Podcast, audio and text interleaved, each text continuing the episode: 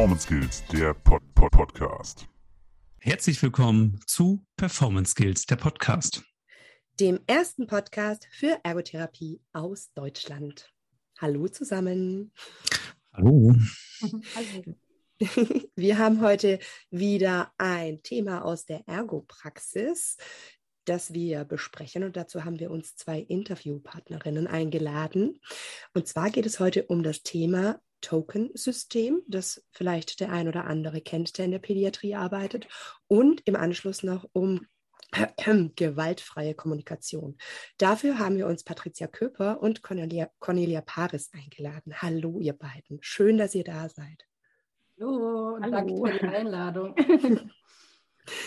so, ähm, aber damit unsere ZuhörerInnen wissen, mit wem sie es jetzt hier auch zu tun haben, außer mit Robert und wir, Wer seid ihr denn und könnt ihr euch kurz mit Werdegang vorstellen? Darf ich anfangen? Ja, Ach, das unterbreche aus. Fight on. okay. Also ich bin die äh, Patricia, ich äh, bin Ergotherapeutin von Beruf und habe drei Praxen im Raum Stuttgart. Ich habe 2010 meine Ausbildung zur Ergotherapeutin abgeschlossen und äh, bin dann direkt in ein Familienunternehmen eingestiegen. Äh, ich bin tatsächlich Ergotherapeutin in dritter Generation. Also meine Großmutter und meine Mutter arbeiten ebenfalls als Therapeutinnen und ähm, ja, so ist es nahegelegen, dass ich in das Familienunternehmen mit einsteige und habe da den Part der Ergotherapie dann auch übernommen. Habe dann 2011 eine Ausbildung zur Händigkeitsberaterin gemacht, wo ich auch einen ganz großen Fokus drauf gelegt habe. 2012 dann die Neurofeedback-Ausbildung und dann habe ich den Fokus auf die verhaltenstherapeutische Arbeit gelegt und somit bin ich jetzt fast über zehn Jahre im Verhaltenstherapeutischen, habe zwischendrin noch drei Kinder bekommen. Und ähm, ja, so viel zu mir. Ja, dann mache ich mal direkt weiter. Ähm, also ich bin Conny, bin auch Ergotherapeutin. Ich habe ähm, nach der Ausbildung berufsbegleitend noch Medizinalfachberuf studiert und komme eigentlich aus der Richtung Orthopädie, Chirurgie. Also ich bin zertifizierte Handtherapeutin, habe viele Jahre in dem Bereich gearbeitet, sowohl in handtherapeutischen Praxen auch, als auch ähm, als Dozentin an der Akademie für Handrehabilitation und ähm, bin seit fünf Jahren jetzt im Herausgeberteam der Ergopraxis vom Thieme Verlag. Und seit es die äh, Praxis Handrea gibt, äh, bin ich auch da mit Herausgeberin und als Redakteurin tätig. Ähm, ja, und in der Ergopraxis bin ich auch eher für den Bereich Orthopädie, Handtherapie natürlich zuständig, aber ich äh, bin auch Mama geworden vor etwas mehr als vier Jahren und habe mich in dem Zusammenhang angefangen, doch recht intensiv mit der GFK, also mit der gewaltfreien Kommunikation auseinanderzusetzen. Also quasi der wertschätzenden Kommunikation mit ja, Menschen oder auch vor allem mit Kindern. Habe viel Literatur darüber gelesen, Seminare besucht, bin im regen Austausch mit anderen ähm, DFK-Lern und ja, dadurch habe ich einen etwas differenzierteren Blick auf das Thema Belohnung von Kindern bekommen und fand es ganz spannend, das mal von der ergotherapeutischen Seite zu beleuchten. Und ja, so ist dann die Frage aufgekommen, wie zeitgemäß eigentlich Punktepläne sind und wie sie vor dem Hintergrund der GfK eingeordnet werden können, die ja Patricia auch in ihrem Artikel bearbeitet hat. Mhm. Voll gut, dass du es übrigens nochmal erklärt hast, Conny, weil ich kenne dich auch nur aus dem Bereich Handtherapie ähm, ja. oder Orthopädie und äh, war so ein bisschen erstmal so, ah, okay, die, ähm, die Conny hat da äh, auch mit zu tun und ich finde es jetzt echt toll, dass du das hier nochmal erklärt hast, weil bestimmt geht es auch den einen oder anderen HörerInnen so, hm? kennt man doch eher von der Handreha, von daher, genau, vielen Dank euch beiden auf jeden Fall für die Vorstellung. Steigen wir doch gleich mal ein und zwar in, was ist eigentlich dieses Token-System? Genau, also ein Tokensystem ist im Prinzip ein klassisches Belohnungssystem. Viele Ergotherapeuten kennen es auch aus einem, ähm, aus einem Konzept in der Ergotherapie, dem ETAT. Und ähm, wir geben im Prinzip für ein erwünschtes Verhalten eine Belohnung oder sogar eine Bestrafung. Und ähm, ist quasi ein Reizreaktionssystem. Wir setzen einen Reiz, wir setzen einen Impuls und das Kind reagiert darauf. Und eigentlich ist es eine klassische Konditionierung in eine Richtung. Genau, also es gibt für erwünschtes Verhalten eben Token, ne? das können so Münzen oder Punkte oder irgendwas sein. Und wenn man genug gesammelt hat, zum Beispiel zehn Stück oder so, gibt es eine Belohnung.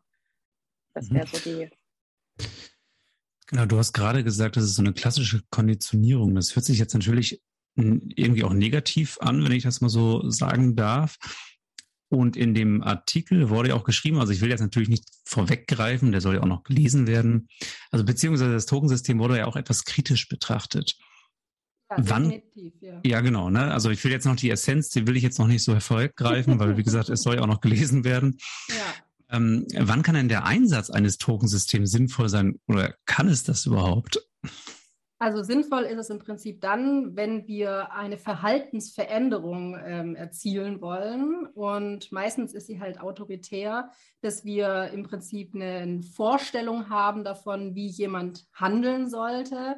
Und ähm, dann ist es eben sehr einfach gegriffen und der leichteste Weg, denke ich auch mal, ähm, ein Belohnungssystem da einzusetzen, um auch dem Kind zu sagen, okay, das ist richtig oder falsch in meinen Augen. Genau. Ja, und bei Kindern mit einem schlechten Selbstwertgefühl, also die Schwierigkeiten haben, ihre eigenen Erfolge zu sehen, kann es auch sinnvoll sein, weil sich damit eben visualisieren lässt, was man schon alles geschafft hat, also was das Kind geschafft hat. Das funktioniert aber in der Regel eher dann, wenn das Kind eben diese Veränderung auch selbst wünscht, also wenn es sich um ein selbstgewähltes Ziel handelt. Quasi als mhm. Hilfe für das Kind, die Selbstwirksamkeit ähm, zu erkennen. Das kennen wir ja auch von weiß nicht, Sport-Apps, wo man dann irgendwelche Medaillen sammelt für jeden Lauf, den man macht und sich das dann hinterher total gerne anguckt, weil man einfach sieht, was man schon geschafft hat. Ähm, und ja, wenn Eltern, also es gibt ja auch manchmal, dass Eltern eben einen eher defizitorientierten Blick auf das Kind haben, da könnte man sowas auch sinnvoll einsetzen, damit die Eltern eben diesen, ne, diese positive, ähm, also ja, das eben visualisiert mhm. bekommen, was, mhm. was geschafft ist oder was, ja, Problem in meinen Augen ist halt auch darin ein bisschen, dass wir halt in einer extremen Erfolgsdenke sowieso schon sind in unserer Gesellschaft und die Kinder dann eben lernen, okay, aufgrund von einem ähm, Token, also Token-Münze auf ähm, übersetzt im Prinzip, mhm. ähm, lernen sie eine Verhaltensveränderung hervorzurufen. Und es kann eben auch sein, dass sie aufgrund dessen ähm, dann immer wieder auch diese Token oder diese Belohnungen einfordern und ähm, dann wiederum die Selbstwirksamkeit verloren geht. Mhm. Genau, den Gedanken hatte ich nämlich auch irgendwie, weil ich fand, das ist so, so trivial irgendwie. Also, dass, dass, dass alles so gleichgeschaltet ist. Man kennt das ja eben auch mit den Kindern in den Schulen, die halt etwas zappelig sind, meinetwegen, ne, dass die dann eben immer wieder auffallen, bestraft werden oder irgendwie Strafarbeit bekommen, solche Sachen. Und Hauptsache diese Gleichschaltung steht dann vorweg. Also das ist mir dann spontan dazu eingefallen, zu diesem Tokensystem. Definitiv. Darf ich noch ganz kurz was einwerfen? Der ein oder andere. Du das werfen. Ah ja, ich darf, also ich werfe die ein oder andere Hörer, Hörerinnen, ähm, die haben jetzt vielleicht, denken vielleicht, was, Verstärker, defizitorientiert, oh Moment, ich habe jetzt hier keine Ahnung. Kann man denn ganz kurz hier mal ein Beispiel geben von so einem Tokensystem an, anhand von einem, von einem Kind oder sowas in der Therapie oder was die Eltern machen? Ganz knackig und kurz, wenn es geht. Klar, ähm, wir kennen ja alle auch das Marburger Konzentrationstraining zum Beispiel in der Ergotherapie. Da wird zum Beispiel auch mit einem klassischen Tokensystem gearbeitet. Das Kind kann sich für zehn Minuten still verhalten und wir haben direkt nachweisbare Erfolge, hat geklappt, dann bekommt man einen Sticker oder eben auch ein hm, Smiley. Okay. Ja. Ähm, hat nicht geklappt, kann man noch sogar das Tokensystem ausbauen und kann sagen, okay, du wirst bestraft, dir wird ein Smiley weggenommen. Mhm. Und ähm, dann sind wir halt in diesem System Belohnung aufgrund von erwünschtem Verhalten, Bestrafung aufgrund von unerwünschtem Verhalten. Okay, ich glaube, jetzt ist auch jedem klar, was genau mit den Tokensystemen gemeint ist. Vielen Dank nochmal für den, dass ich den Einwurf machen konnte. Sehr gut. Conny, du hast vorhin angesprochen, auch gerade, also bei uns zum Beispiel, ich bin selber Sportler mit diesen Sport-Apps, dass man irgendwelche Medaillen da sammeln kann und keine Ahnung was. Also das heißt, irgendwie eine extrinsische Motivation bekommt und sich intrinsisch dann ja zu motivieren, irgendwie jetzt die Laufschuhe anzuziehen beispielsweise. Was wir uns gefragt haben, gerade bei diesem Tokensystem, gewöhnt sich das Kind nicht zu sehr an so eine extrinsische Motivation? Und wie kann ich dann als, als Eltern oder als Therapeut eben die intrinsische Motivation stärken? Weil das, glaube ich, ist ja jetzt logischerweise eher auch langlebig. Ähm, ja, also definitiv gewöhnt sich das Kind daran. Also das, was du gerade sagtest, wenn ich mir jetzt die Laufschuhe dann anziehe und mich selber motiviere, dann ist es ja schon, also ich trickse mich zwar so ein bisschen aus, aber es kommt ja von mir. Es ist mein gestecktes Ziel. Währenddessen, wenn das von außen auferlegt ist, also beispielsweise es geht um ein Verhalten, was das Kind öfter zeigen soll und dafür wird dieses ähm, Tokensystem genutzt, dann ist es halt komplett von außen gesteuert. Mhm. Und ähm, ja, es kann sich definitiv daran gewöhnen, weil es ist ja auch schön, belohnt zu werden. Es macht ja erstmal positive Gefühle, ähm, aber langfristig, das, was Patricia gerade schon sagte, gewöhnt sich das Kind nicht nur an diese Motivation von außen, sondern es wird auch abhängig davon und ist mhm. immer auf diese Rückmeldung von außen ange ja, angewiesen. Weil ähm, das Kind entspricht ja diesem gewünschten Verhalten beispielsweise, was ich mit diesem Tokensystem ähm, thematisiere, nur um diese Belohnung zu bekommen, also um eben Token zu sammeln und am Ende eine Belohnung zu bekommen aber nicht, weil es von selbst zu der Überzeugung gekommen ist, dass das ein gutes Verhalten ist, in Anführungsstrichen, ja, also dass es selbst davon überzeugt ist, mit seinen Werten dafür einsteht. Und es hat auch gar nichts darüber gelernt, ähm, wie es selbst dahin kommt. Also was mhm. es braucht, was nötig ist, um sich selbst zu motivieren. Also wenn ich mal ein Beispiel geben kann, wenn ich jetzt ein Kind sozusagen, mein Kind jetzt immer einen 5-Euro-Schein in die Hand drücke, wenn es eine Eins bekommen hat, ne? oder also für jede Eins kriegt es einen 5-Euro-Schein, wäre jetzt ja mal eine andere, eine andere Art von Token, dann habe ich ja damit nicht ausgesagt, dass es zum Beispiel sinnvoll ist, ähm, gut in der Schule zu sein, um später vielleicht einen Studienplatz zu erhalten. Es weiß auch nicht, was es selbst braucht, um diese ähm, Aufgabe zu bewerkstelligen. Also beispielsweise, wenn es Schwierigkeiten hat, sich zu konzentrieren, ähm, äh, und, und deswegen eben Schwierigkeiten hat, lange zu lernen oder sich nicht gut äh, strukturieren kann, um die Arbeiten zu schaffen, dann hat es nicht da gelernt, was braucht es denn, damit ich mich besser ähm, konzentrieren kann oder strukturieren kann. Also der, der Fokus liegt eben auf diesen 5 Euro oder auf der Belohnung, aber nicht darauf, wie das Kind dazu kommt. Und mhm. im Ergebnis kann dann der eigene Antrieb eben auch drunter leiden, weil das Kind eben immer abhängig ist von der Bestätigung von außen. Jetzt kurz, ja. Ähm, äh, Patricia, bevor du weiter. Ich kann mir halt gut vorstellen, also jetzt aus meiner eigenen Naivität raus, wenn man jetzt dieses Tokensystem beenden würde bei so einem Kind irgendwann, dass es eben dann zu alten Verhaltensmustern wieder zurückkommt. Oder wie Absolut. ist also?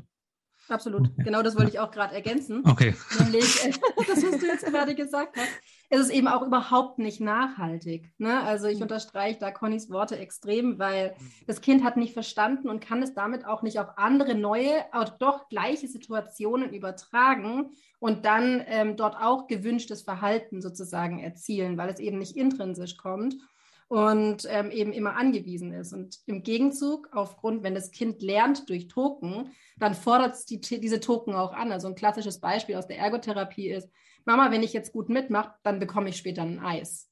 Auch das kann in dem Sinne ein Token sein. Und dann geht die Mama hin und sagt, na klar. Ähm, das heißt, das Kind lernt ja schon, ähm, nur mit Token zu funktionieren und fordert dann diese auch wiederum ein, um eben dann auch Anerkennung und ähm, eben dieses Gesehenwerden auch zu bekommen. Kinder lernen durch Nachahmung und sind quasi auch das Spiegelbild von, von uns. Ne? Also ich sehe das bei meinen eigenen Kindern enorm. Und manchmal denke ich, wow, okay, das habe ich gesagt. das kennt, glaube ich, jeder von uns. Ja, genau. Okay, also wir merken, das Thema Token ist definitiv sehr, sehr spannend und einige oder viele äh, ErgotherapeutInnen setzen das ja auch viel in der Praxis ein oder geben auch den El Eltern dahingehend Anleitung. Und wenn es sinnvoll ist, ähm, weil zum Beispiel ein kurzfristiger Effekt tatsächlich jetzt notwendig ist oder ähm, eben wie man damit länger umgeht, das erfahrt ihr auf jeden Fall in der, im Artikel in der Ergo-Praxis und ähm, genau, hier absichtlich ein Cliffhanger, damit ihr es lesen könnt. Aber wir haben ja noch ein, ja. Aber wir haben ja noch ein zweites Thema, dessen wir uns heute widmen wollen, und zwar ähm, gewaltfreie Kommunikation. Ähm, was versteht man denn eigentlich darunter? Frage an euch beiden. Und ähm, was ist denn der Gegensatz dazu, ähm, zum Beispiel gewaltvolle Kommunikation? Erklärt doch mal. Soll ich? Soll ich mal anfangen? Oder? äh, Conny, mach doch du mal die gewaltfreie Kommunikation. Ich mache die gewaltvolle Kommunikation. Das ist doch ein guter Okay. Plan. Ja, also die gewaltfreie Kommunikation oder kurz GFK ist zum einen eine Kommunikationstechnik, die mir hilft, eine Verbindung mit meinem Gesprächspartner aufzubauen. Und zum anderen ist sie auch eine innere Haltung, das ist ganz wichtig, ähm, die ich mir selbst gegen, äh, ja, also die mir selbst oder auch anderen gegenüber natürlich einnehmen kann. Und im Mittelpunkt steht dabei die Empathie, also das Einfühlungsvermögen. Und das bedeutet, dass ich mich auf die Gefühle und Bedürfnisse konzentriere, die zum Beispiel hinter Aussagen von anderen stehen oder auch hinter, Aus, äh, oder hinter ähm, Gedanken von mir liegen.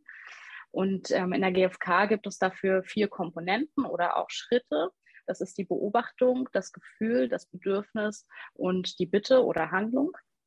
Das heißt, wenn ich jetzt beispielsweise mich selbst mitteilen möchte, ähm, gewaltfrei, ja, dann beschreibe ich zunächst, also als ersten Schritt, meine Beobachtung von einer Situation.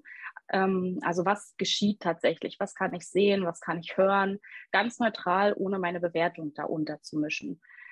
Ähm, beispielsweise kann ich sagen, mein Chef hat mich gerade angerufen und mich darum gebeten, morgen zwei Stunden länger zu arbeiten. Dann sage ich als zweites, welches Gefühl diese Situation bei mir ausgelöst hat. Also zum Beispiel könnte ich gestresst sein jetzt, ja, aufgrund dieses Anrufes. Ähm, da kommt jetzt noch der dritte Schritt, der ist ganz wichtig, die Bedürfnisbenennung, ähm, weil die Verantwortung bei mir liegt sozusagen. Also dieser, dieser Anruf vom Chef, der kann jetzt der Auslöser für den Stress sein, aber ähm, also die Ursache ist immer mein eigenes Bedürfnis, in dem Fall, was vielleicht im Mangel liegt. Also vielleicht brauche ich gerade eigentlich total die Entspannung und kann es überhaupt nicht brauchen, jetzt noch mehr zu arbeiten. Und ähm, das bedeutet also, ne, fehlende Entspannung führt dazu, dass ich gestresst bin. Und ähm, grundlegend bei der Bedürfnisformulierung ist eben, dass ich die Verantwortung dafür selbst übernehme. Also ich bin nicht gestresst, weil mein Chef mir zum Beispiel zu viele Termine eingetragen hat. Das ist eben der Auslöser, sondern ich bin gestresst, weil ich Entspannung brauche. Also mein Bedürfnis Mhm. nach Entspannung ist im Mangel. Ja, das ist ganz wichtig bei diesem Gefühl und Bedürfnis. Und der vierte Schritt ist dann eben äh, das Formulieren einer spezifischen Bitte. Also ich bitte um etwas, das mir hilft, dieses unerfüllte Bedürfnis zu erfüllen. Also Mhm. was wünsche ich mir jetzt von anderen? Die Bitte kann ich auch an mich selbst richten, wenn ich die vier Schritte zum Beispiel in der Selbstreflexion anwende. Ähm, es sollte aber immer eine Bitte sein und keine Forderung. Das heißt, wenn ich ähm, äh, jemanden um etwas bitte, kann auch immer Nein kommen und ich würde das nicht ähm, abstrafen mit ähm, ja, einer Schulzuweisung beispielsweise. Also um bei Mhm. dem äh, Beispiel jetzt mal mit der Entspannung zu bleiben, könnte ich jetzt im Gespräch, also Chef hat mich angerufen und ich äh, bin jetzt völlig gestresst und überlege mir jetzt, ähm, was, was brauche ich und könnte mein Partner sagen, du, mein Chef hat mich gerade angerufen, ich muss morgen zwei Stunden länger arbeiten und das, nachdem ich schon die letzten drei Tage jetzt Überstunden gemacht habe, ich bin gerade echt gestresst, weil mir die Erholung fehlt, könntest du heute Abend die Kinder mal alleine ins Bett bringen, damit ich abends Yoga machen kann. Ja, so hätte ich dann meine ähm, also eine Bitte formuliert, die mir hilft, ähm, zu entspannen. Mhm.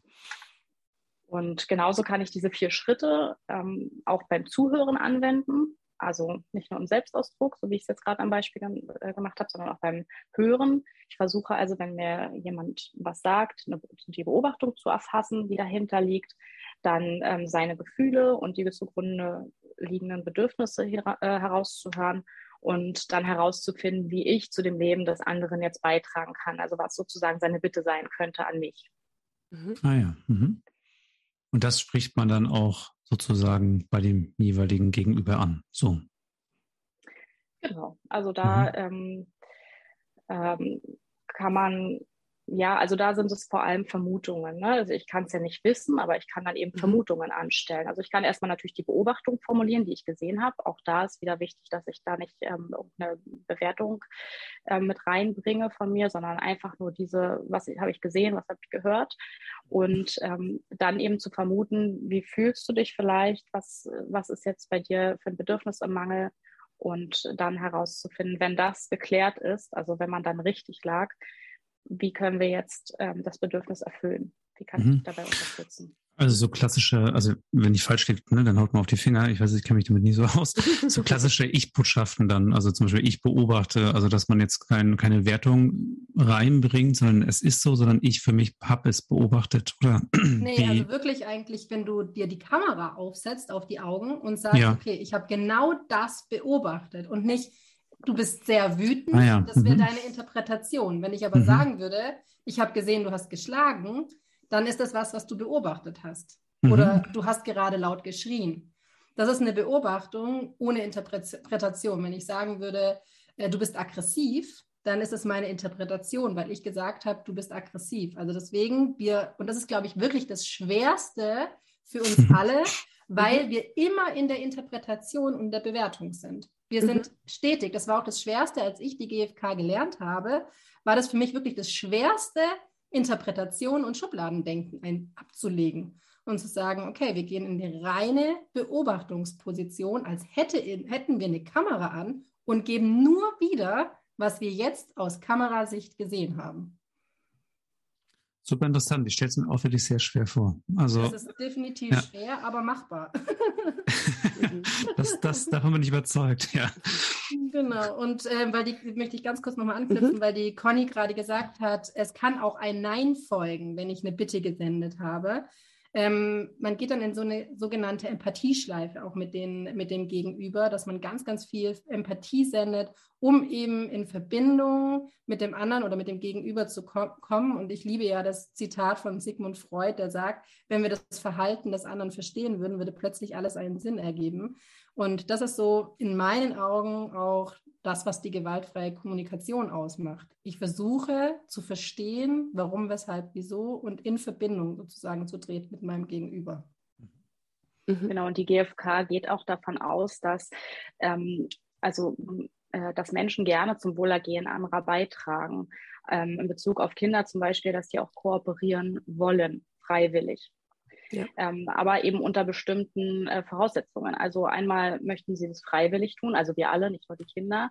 Und äh, wenn keine, es dürfen keine eigenen Bedürfnisse dem entgegenstehen, die dann eben hinten unterfallen. Und sie wollen auch darauf vertrauen können, dass ihre eigenen Bedürfnisse auch Berücksichtigung finden, grundsätzlich in dieser Beziehung.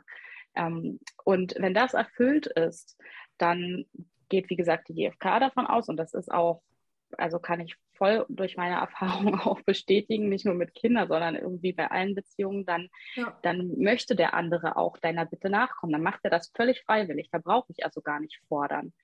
Und wenn ich das eben bei einem Kind habe, dann kann ich das über diese Empathieschleife zum Beispiel, ne, dass ich immer wieder ähm, Empathie gebe und bis es sich wirklich gehört fühlt, also mit seinen Gefühlen und Bedürfnissen. Und dann wird es in aller Regel auch oder in den meisten Fällen auch bereit sein, zu kooperieren ne? oder das mhm. zu tun, was, worum ich es jetzt gerade gebeten habe. Ich denke, jetzt haben unsere ZuhörerInnen auf jeden Fall schon mal ein, ein Gefühl dafür, ähm, wie wertvoll gewaltfreie Kommunikation sein kann und auch ähm, worauf sie abzielt und ähm, was, ja, was das Ziel ist. Ähm, ein prägnantes Beispiel für den Gegensatz, gewaltvolle Kommunikation. Einfach, dass wir nochmal den Effekt haben, was steht denn da dagegen? Ich würde jetzt einfach mal so ein paar Stichworte raushauen, mhm. weil ich glaube, äh, die sind einfach prägnant und sehr deutlich. Also in meinen Augen Erpressung. Wenn du das nicht tust, dann. Mhm. Ganz viel Druck Ups. auszuüben. genau. Ja. Ähm, Autorität und aber auch definitiv in meinen Augen Lob und Tadel. Also okay. ähm, das, was wir vorhin im Prinzip auch gesagt haben, wenn ich ganz, ganz viel Lob ausschütte, dann tut das Kind es nicht mehr eigentlich freiwillig, sondern dem Grundbedürfnis nachzu, äh, nachzukommen, dir zu gefallen. Und ähm, deswegen kann auch Lob in dem Sinne, also ich bin schon jemand, der auch ganz viel Wertschätzung gegenüber spricht, aber mhm. ich finde so schön, wie äh, Marshall Rosenberg, der ähm, Gründer, sage ich mal, der gewaltfreien Kommunikation auch, äh, gesagt hat, wenn ich zu meiner Frau gehen würde und sagen würde, Schatz, ich liebe dich, würde sie mich mit großen Augen anschauen und sagen, Marshall, was ist los? ja, weil ähm, wenn er hingehen würde und äh, ganz gezielt im Prinzip Dinge auszuschätzen, äh, auszusprechen und Wertschätzung auszusprechen und sagen, Schatz, Mensch, heute schmeckt mir das Essen wirklich ganz besonders gut, dann ist das auf den Punkt gebracht und die die Frau, sage ich mal, wäre in dem Moment auch angehalten oder motiviert, das nächste Mal ganz genauso lecker zu kochen ähm, wie in diesem Moment. Und ähm, wir müssen viel, viel mehr reingehen, was wir eigentlich von unserem Gegenüber wollen. Also wirklich auch so, wie du sagst vorhin, Robert, Ich-Botschaften zu senden und ganz gezielt auch auszusprechen, was wir eigentlich brauchen, damit unser Gegenüber im Prinzip auch in Verbindung mit uns treten kann und somit alle Bedürfnisse berücksichtigt werden können und nicht nur auf der einen Seite. Und gewaltvoll bedeutet in meinen Augen daher auch, wenn ich meine Bedürfnisse durchpreschen möchte und eben nicht berücksichtige, was mein Gegenüber eigentlich haben möchte. Mhm. Ich, ich ja. finde es unfassbar schwer, muss ich sagen. Also ich finde es mhm. äh, super interessant und ich erwische mich gerade auch total selbst. Also ich es bedarf, glaube ich, sehr viel Übung, so etwas, oder? Absolut. Und deswegen okay. unterstreiche ich auch der Conny ihre Worte. Die GfK ist keine Methode, sondern eine Haltung, die in Blut und Fleisch hm. übergehen muss. Ich sage es dir ganz ehrlich, ich habe zweieinhalb Jahre dafür gebraucht und bis heute erwische ich mich dabei zu sagen, hey, wenn du jetzt nicht gleich einsteigst, dann, ja. wenn man 100 Jahre da vorm Auto steht, dann, da erwische ich mich auch noch dran, obwohl ich jetzt seit Jahren mit der gewaltfreien Kommunikation mhm. arbeite. Und ich denke, wir dürfen, dürfen uns ja auch dafür nicht verurteilen in dem Sinne, sondern wir können an uns arbeiten und sagen, okay, ich versuche es einfach jetzt auch mal, in Verbindung mit meinem Gegenüber zu treten und versuchen herauszufinden, welches Bedürfnis steht dem jetzt gegenüber, warum möchte diese Person einfach jetzt nicht ins Auto einsteigen? Und dann zu fragen, äh, du, ich sehe gerade, du hast richtig Spaß und möchtest hier ein bisschen rumrennen. Hast du Lust, mit mir gleich auf den Spielplatz zu gehen und wir spielen Wettrennen? Ja, dann wäre die Motivation, ins Auto einzusteigen, viel größer, als zu sagen, ey, wenn du jetzt nicht gleich ins Auto einsteigst, dann gehen wir aber nicht mehr auf den Spielplatz. Dann ähm, bin ich schon direkt in diesem, ich stelle mich über dich und was du eigentlich möchtest, ist mir in dem Sinne egal. Mhm. Ich finde es schön, dass du es jetzt schon so ein bisschen, äh, also dass du es jetzt nochmal so auf den Punkt gebracht hast. Das ist ja auch gerade die nächste Frage, die ich in dem Kontext stellen wollte. Eben, wie kann das Erkennen von Gefühlen und dahinter versteckten Bedürfnissen denn helfen, eine Situation zu entschärfen und gerade dann eben zu erkennen, Mensch, da ist ein Bewegungsdrang da, dann hätte ich jetzt auch keinen Bock, irgendwie ins Auto zu sitzen. Ich verstehe dich ja. Ähm, komm, wir machen einen Kompromiss.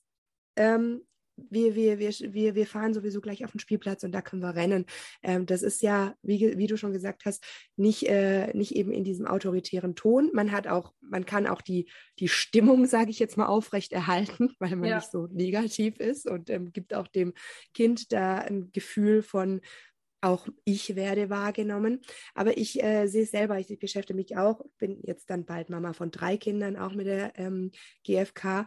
Und ähm, ich merke ganz klar, in selber Stresssituationen gelingt es einem nicht so gut, wie wenn man total in Work-Life-Balance ist, ähm, darüber, zu, äh, darüber zu gehen, dann denkt man auch mal, Mensch, das ist mir jetzt aber egal, ich muss jetzt hier gehen. Und manchmal denkt man sich auch, oh Mann, ich kann jetzt nicht mehr reden, ich will jetzt, dass das passiert. Aber das, was du jetzt gerade erklärt hast, eben, ähm, dass es sich doch sehr, sehr lohnt, sich immer wieder damit auseinanderzusetzen, damit man es lernt und diese Haltung auch ähm, nach und nach ähm, bekommt, immer wieder. Und das ist kein ab morgen leben wir gewaltfreie Kommunikation in Perfektion ja, genau. ist, das ist, glaube ich, auch immer wieder was. Das ist was, wo man immer wieder lernen muss und was sich lohnt, eben um ähm, Situationen zu entschärfen und gemeinsam durch Situationen zu gehen. Finde ich schon. Auch, Vielen Dank. Ja, und es ist auch ja nicht nur eine, das möchte ich vielleicht noch kurz dazu sagen, mhm. es ist ja nicht nur eine Technik nach außen mhm. oder eine Haltung zu anderen Menschen, sondern auch zu mir selber. Das heißt, wenn ich dann, äh, keine Ahnung, jetzt doch gesagt habe, Mensch, jetzt steig aber ein, so, sonst gehen wir nicht mehr auf den Spielplatz, dann ähm, kann ich diese vier Schritte, also diese Beobachtung, Gefühl, Bedürfnis, Bitte auch als Selbstreflexion nutzen und mich mal hinterfragen in einem ruhigen Moment, was ist denn jetzt gerade mit mir eigentlich? Eigentlich los? War ich, ähm, was ist passiert? War ich, äh, was hatte ich für Gefühle? Mhm. Ja, ich war offensichtlich ja. ungeduldig. Warum denn? Welches Bedürfnis war denn gerade ähm, bei mir im Mangel? Und ne, so kann ich es als, als Sel äh, Selbstreflexion auch anwenden. Und wenn ich, ähm, wie du sagtest, wenn ich jetzt selber, ähm, dass ich gar nicht immer in der, in der Lage bin, Empathie zu geben, das ist ja völlig klar, wenn ich mit mir beschäftigt bin oder selber mhm. unter Stress bin, ja. dann ist das überhaupt nicht möglich. Und dann geht immer erst der Weg über die Selbsteinfühlung. Also, dass ich, wenn man das immer wieder übt, dann geht das irgendwann schnell. Am Anfang habe ich wirklich ähm, mich aus der Situation rausgenommen, wenn es ging, und mir das wirklich aufgeschrieben und äh, für mich reflektiert schriftlich, also war jetzt eine Strategie für mich, kann man natürlich, muss man natürlich nicht aufschreiben, aber um erstmal wirklich zu erfahren, was war jetzt bei mir los. Mhm. Und dann bin ich auch viel offener oder überhaupt erst bereit, dem anderen Empathie zu geben. Mhm. Also das, das ist, finde ich, ein ganz wichtiger Punkt.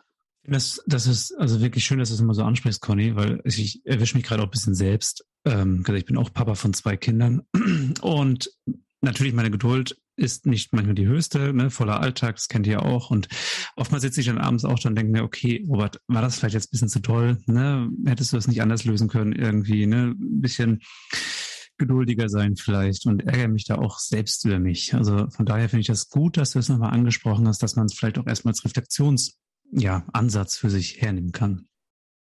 Ja, ich finde, das ist sogar die Grundlage wirklich. Ja, absolut. Und im Reflektieren sind wir ja immer recht gut. Also. Und auch nochmal zu zeigen, dass es tatsächlich verschiedene Ebenen gibt, die man da reflektieren kann. Und nicht nur eben das im Gegenüber, sondern auch gerade sich selber. Finde ich sehr wertvoll, ja. Genau. Jetzt habt ihr ja gesagt, dass es ja viel um Empathie geht und vorhin haben wir auch über Belohnung gesprochen, also das Tokensystem und alles. Wie sinnvoll sind denn Belohnung und Bestrafung überhaupt denn noch für Kinder? Also ist da eine Sinnhaftigkeit dahinter? Also, na klar, für, für dieses schnelle Agieren, wenn eine schnelle, funktionierende Verhaltensveränderung her muss, weil ich äh, gar nicht mehr kann oder sonst irgendwas, dann funktioniert es einfach mal direkt. Aber hm. ich würde sagen, Jetzt für jemanden, der äh, so die GFK so extrem verinnerlicht hat, würde ich sagen, nee, geht gar nicht. Aber ich würde auch niemals jemanden verurteilen, der das einsetzt, weil ich kann so mitfühlen mit Menschen, wie äh, jetzt die Kinder haben, die zum Beispiel auch alleinerziehend sind und auch äh, Working Moms oder Working Dads, ja, und ähm, drei Kinder und Hund und Kegel und so weiter. Dann sind manchmal die Nerven am Ende und dann ist es einfach, zieht einfach schnell, um eine Verhaltensveränderung herzu, herzuholen. Aber wenn man verzichtet, dann weiß man einfach die Vorteile von der Nachhaltigkeit, dass das Kind wirklich in die Freiwilligkeit hineinkommt, auch Selbstvertrauen bekommt und auch eigene Lösungsstrategien, um eine Verhaltensveränderung hervorzurufen. Und gerade in der Ergotherapie Handeln zum Selbsthandeln und zum Selbsttätigwerden, die steht da, finde ich, ganz im Vordergrund was kann ich tun, damit es mir ge gut geht? Was kann ich tun, damit ähm, das Wohle der, des, der Gesellschaft äh, im Prinzip auch ähm, eingehalten wird? Absolut. Also, Deswegen würde ich aus ergotherapeutischer Sicht und für jemanden, die die GfK lebt, sagen, ähm, ich würde darauf verzichten und so wie es Conny gesagt hat, so schön auch in die Selbstreflexion hineinzugehen aber verurteilen, wenn man es tut, definitiv nicht. Aber ich finde, man kann es ausprobieren. Einfach mal, ähm, einfach mal zu überlegen, was steckt jetzt wirklich für ein Bedürfnis, ein ungestilltes Bedürfnis dahinter, hinter den Handlungen. Also auch so, um sich selbst kennenzulernen. Was brauche ich eigentlich? Auf was für einer Suche bin ich jetzt eigentlich? Und die GfK, da stehen ja auch so zwei Symbole. Und ich habe mir die immer so auf die Schulter gesetzt. Also man kann sich vorstellen, wir haben einmal den Wolf, der Wolf, der Blut leckt, ja, also der hier. Und wir haben die Giraffe, die einen großen, langen Hals hat, mit einem großen Herz, mit Weitsicht ähm, über die ganze Situation, mit ausge, ähm, ausge, ähm, ausge, wie sagt man, ausgestellten Fühlern, um ähm, wahrzunehmen. Und die Giraffe, die das größte Herz hat von den an Land lebenden Tieren, und zu sagen, okay, ich gebe dir ganz, ganz viel Empathie und Wertschätzung ähm, und wenn man sich die mal gegenübersetzt und auf die Schultern setzt und sagt, okay, ich habe jetzt gerade den Wolf, der befft. Und der Wolf, der hat jetzt irgendein ungestilltes Bedürfnis. Jetzt gucke ich mal her, was braucht denn die Giraffe? Ja, also was braucht denn ich eigentlich? Welches Bedürfnis ist es denn, das dahinter steckt? Welches Gefühl ähm, ist es denn, was gerade dieses Bedürfnis auslöst? Und ähm, ja, deswegen würde ich sagen, Belohnung und Bestrafung raus aus dem Alltag. Probiert es einfach mal mit der Wertschätzung und ähm, in die Verbindung zu treten mit dem Gegenüber. Mhm. Conny, noch eine Ergänzung Mhm. oder? Ja, vielleicht, also zum, also unterstreiche ich auf jeden Fall. Also ich bin der Meinung, dass sowohl Bestrafung als auch Belohnung für das Kind und auch für die Beziehung zum Kind absolut nicht sinnvoll sind, ähm, weil wir eben immer die Augenhöhe auch verlassen, ne, wenn wir belohnen oder bestrafen und einfach ähm, über das Verhalten urteilen. Wir teilen es nach gut oder schlecht und üben dann Macht aus. Ne? Und da haben wir jetzt ja schon ähm, bei den Belohnungsplänen ähm, etwas drüber gesprochen. Also das ist eben diese extrinsische Motivation. Und was ich jetzt noch ganz wichtig finde zu ergänzen, ist, dass der, ähm, der Lerneffekt einfach ein ganz anderer ist. Also das haben wir auch vorhin schon mal kurz angesprochen, dass es ja wirkt, eher kurzfristig als langfristig.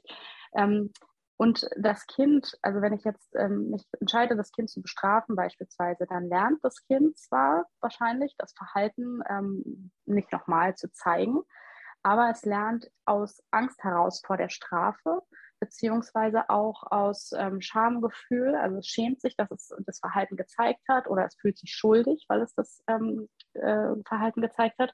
Und das sind natürlich unangenehme Gefühle, die es verhindern will. Und Mhm. es lässt es dann, um diese Gefühle zu verhindern oder um diese, diese Angst auch in, in Beziehungen vor, vor Liebesentzug, sage ich mal, also gerade in der Eltern-Kind-Beziehung, ne, ähm, nicht zu spüren.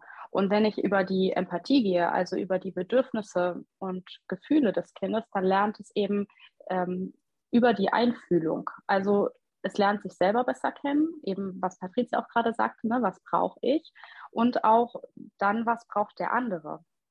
Also Mhm. er, es lernt ja auch, sich in andere einzufühlen und ein ähm, Verhalten, ich sage jetzt mal wie zum Beispiel Hauen, dann selber abzustellen, weil er versteht, dass es eben dem anderen wehtut und weil er sich einfühlen kann. Also das finde ich einen ganz wesentlichen Unterschied.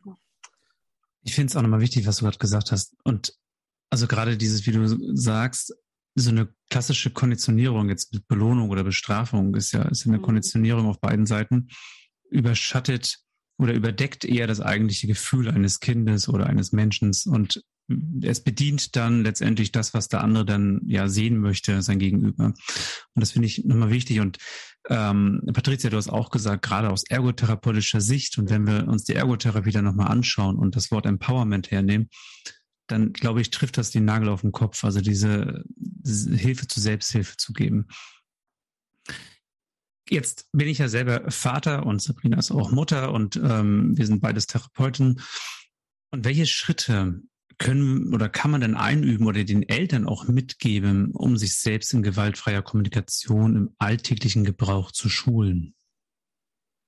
Letztlich die Schritte, die vorhin ja schon Conny auch gesagt hat, die Situationsbeschreibung aus Kameraaugen, frei von Bewertungen, Wertungen oder Interpretationen, dann die eigenen Gefühle zum Ausdruck zu bringen, also was fühle ich hinter der Situation, welche Bedürfnisse stecken da auch dahinter und welche Bitte und konkrete Aufforderungen, aber ohne äh, Autorität, sage ich mal, ähm, Mhm. also ohne Forderung quasi ähm, mitzugeben. Ich glaube, wenn man die so verankert hat, ähm, dann ist das schon mal ein ganz guter Step. Und eben auch nochmal, finde ich, gerade diese zwei Symbole Wolf und Giraffe, die aber nicht ähm, Feinde sind in dem Sinne, sondern sagen, hey, und wenn der Wolf zum Vorschein kann, kommt, dann ist das ganz wunderbar, denn alle Gefühle sind absolut okay. Egal, ob das Wut ist, ob das Trauer ist oder natürlich auch die Freude. Wir wollen Giraffe und ähm, ähm, Wolf Freunde werden lassen und sagen, okay, und jetzt versucht halt einfach auch die Giraffe die Regie zu übernehmen. Mhm. Auch gerade das Letzte, was du jetzt gesagt hast, ist, ähm, finde ich, was, was wir uns immer wieder bewusst machen müssen. Alle Gefühle sind wertvoll. Also es gibt keine guten und schlechten Gefühle, Mhm. sondern ähm, sie sind wertvoll und sie sagen einem was. Sie sagen einem was beim Gegenüber in der Arbeit mit dem eigenen Kind, mit dem Therapiekind, mit, dem, mit, der, mit der zwischenmenschlichen Beziehung mit anderen Menschen an sich. Ähm, Mhm. Es ist sehr, sehr wichtig und es gibt keine guten und schlechten Gefühle und ähm, es ist wichtig, dass wir eben alle Gefühle zulassen dürfen und damit ähm, arbeiten. Das finde ich hier auch nochmal wichtig. Und was ich an der Stelle auch nochmal sagen möchte, ähm, äh, was ihr auch schon vorher gesagt hattet, ähm, es ist ein tägliches Arbeiten an sich selbst und Arbeiten mit der Methode und ähm, ein langsames Haltung einnehmen. Und das ist auch in Ordnung, für, für alle. Genau. Und wie gesagt, ich arbeite seit über acht Jahren damit und ich stand erst letzte Woche, wie gesagt, beim Auto. Wenn du nicht einsteigst, dann. und erwische mich dann selbst. Und, und ja. das ist doch sehr erfrischend einfach auch, dass man weiß, ja, es passiert auch Profis und es ist völlig okay und es nimmt auch anderen den Druck und vielleicht eher die Motivation, diese, ähm, diese Methode tatsächlich auch für sich auszuprobieren und die Haltung dann auch für sich zu übernehmen, weil man erkennt, äh, wie wertvoll das sein kann. Welche Literatur empfehlt ihr denn zum Lesen oder auch für die Eltern? Das könnt ihr nur kurz ansprechen. Ihr könnt auch uns auch später eine, eine kleine Liste schicken. Dann machen wir die nämlich in die Show Notes rein, weil wir wissen ja, liebe Hörerinnen und Hörer, dass ihr meistens beim Hausbesuch oder sowas hört. Und dann ähm, müsst ihr jetzt natürlich nicht beim Autobahndüsen ähm, den Stift zücken, sondern könnt nachher ganz gemütlich nachlesen. Also für mich war definitiv also, das Buch Gewaltfreie Kommunikation, eine Sprache des Lebens von Marshall Rosenberg. Im Prinzip so eine ganz, ganz hilfreiche, ich nenne es mal Bibel, weil da einfach ganz, ganz viel wertvolle Elemente drinstehen ist auch meine absolute Nummer eins. Also das, also ja, es ist ja auch die Grundlage und dazu gibt es auch ein Übungsbuch, wenn man da ein bisschen ähm, sich selber mit sich selber üben möchte. Das nennt sich dann Trainingsbuch Gewaltfreie Kommunikation. Das ist nicht von Rosenberg selber, aber es ist genau an dieses Buch angelehnt. Also die Kapitel mhm. sind gleich und so weiter. Das Buch ist wirklich ganz ähm, toll geschrieben und erklärt diese ganze ähm, ja, diese vier Schritte und diese ganze Haltung mit ganz vielen Beispielen sehr anschaulich dahinter. Mhm. Das ist eben auch sehr wertvoll, dieses Übungsbuch, weil Übung, Übung, Übung, Übung. wir können es nicht oft genug wiederholen. Aber wir stellen es euch, wie, wie schon angedeutet, äh, ist zwar sehr, sehr übersichtlich und man kann es sich merken, aber wir stellen es euch in die Show Notes. Keine, keine, keine Angst. okay, wir würden jetzt auch gleich zur letzten Frage kommen. Und zwar, diese Frage hat jetzt nichts mit dem eigentlichen Thema zu tun, aber wir fragen es halt immer. Wer hat euch denn bisher inspiriert und wer tut es denn weiterhin? Ach, du meinst gar nicht zum Thema der GfK, sondern allgemein? Ja, allgemein. Also du kannst natürlich auch zum Thema der GfK, das ist, das ist dir überlassen. Aber vielleicht gibt es ja auch andere Menschen, die dich inspiriert haben. Weil irgendwie ist man ja doch irgendwie zu dem Thema oder zum Weg gekommen. Ja, mich hat definitiv Marshall Rosenberg inspiriert mit seiner Geschichte und auch mit, sein, ähm, mit seiner Geschichte hinter der GfK. Also er hat ganz, ganz tolle, also man kann auch schöne YouTube-Videos über ihn anschauen und auch so seine Geschichten, die er dahinter erzählt, mit seinen Erfahrungen, die er in der Forensik zum Beispiel auch gemacht hat. Und er hat ganz, ganz viel auch mit äh, Straßenkindern in Detroit gearbeitet. Also mega spannende Geschichten.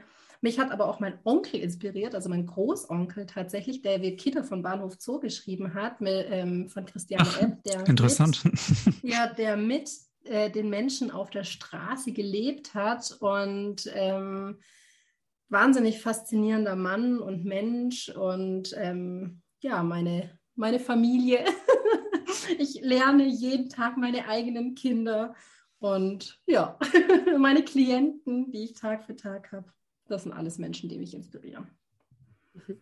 Ja, kann ich eigentlich äh, nur zustimmen. Also äh, Marshall Rosenberg war es bei mir auf jeden Fall auch der ich würde sagen, so den größten Life-Changer bei mir ausgelöst hat. Also so diese, sich damit zu beschäftigen und einfach einen ganz neuen Blick auf ganz, ganz viele Sachen zu bekommen.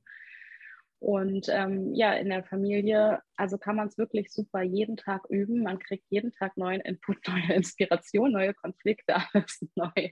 Und ähm, ja, da würde ich auch sagen, das ist meine größte Inspiration. Und was ähm, die gewaltfreie Kommunikation jetzt im Speziellen nochmal angeht, ähm, mit Kindern, finde ich Kathi Weber auch ganz toll. Die ähm, hat ganz viele Beispiele auf Familien bezogen, ganz äh, schön und klar dargestellt. Ähm, die hat auch einen Podcast und ist bei Instagram und macht natürlich Seminare hier auch in Berlin, wo ich wohne. Und ja, die hat mich in diesem Bereich auch noch inspiriert. Super, vielen Dank. Danke, dass ihr da wart. Und wenn ihr, liebe HörerInnen, jetzt noch Fragen habt bezüglich des Tokensystems oder auch den Artikel, den ihr natürlich gelesen habt, oder allgemein zur gewaltfreien Kommunikation, könnt ihr uns natürlich schreiben und wir leiten eure Fragen sehr, sehr gerne an ähm, Patricia und Conny weiter oder stellen den Kontakt her. Ähm, von daher seid dabei und probiert euch aus. Wir möchten euch natürlich sehr, sehr herzlich danken für diese wertvolle Folge. Ähm, ich denke, wir haben bei vielen vielleicht was angestoßen, ein Aha-Effekt oder vielleicht nochmal eine Reflexion oder vielleicht ein Mensch. Ja, cool, dass das Thema aufgegriffen wird. Ich glaube, da ist wirklich für viele was dabei, jetzt auch fernab vom Pädiatrie-Kontext. Von daher vielen, vielen Dank, dass ihr da wart. Und wenn ihr, liebe HörerInnen, jetzt noch irgendwie Fragen habt, Themenvorschläge, sonstiges, dann könnt ihr uns gerne schreiben unter info at performance-skills.de. Da sind wir eigentlich immer zu erreichen, oder? Vielleicht manchmal etwas zeitverzögert, aber eigentlich kommt da immer was zurück. eigentlich kommt immer was zurück. Genau, von meiner Seite auch, Patricia, Conny, nochmal vielen Dank, dass ihr heute bei uns wart und äh, dieses wirklich super interessante Thema hervorgebracht habt. Ich weil Sabrina hat, hat gerade gesagt, Anstöße wurden vielleicht gegeben. Also bei mir habt ihr einen Anschluss gegeben. Ich, Yay, Ziele erreicht. ich fand es wirklich super interessant und ähm, habe nebenbei auch gerade mal kurz äh, im Internet nach dem Buch geguckt. Genau. Ich und auch, ich auch. wie gesagt, herzlichen Dank euch beiden. Und ja, ansonsten wünschen wir euch, liebe HörerInnen und liebe Hörer, eine gute Zeit bleibt gesund und wir hören uns zur nächsten Folge. Also macht's gut. Ciao, ciao. Performance Skills, der Pod, Pod Podcast.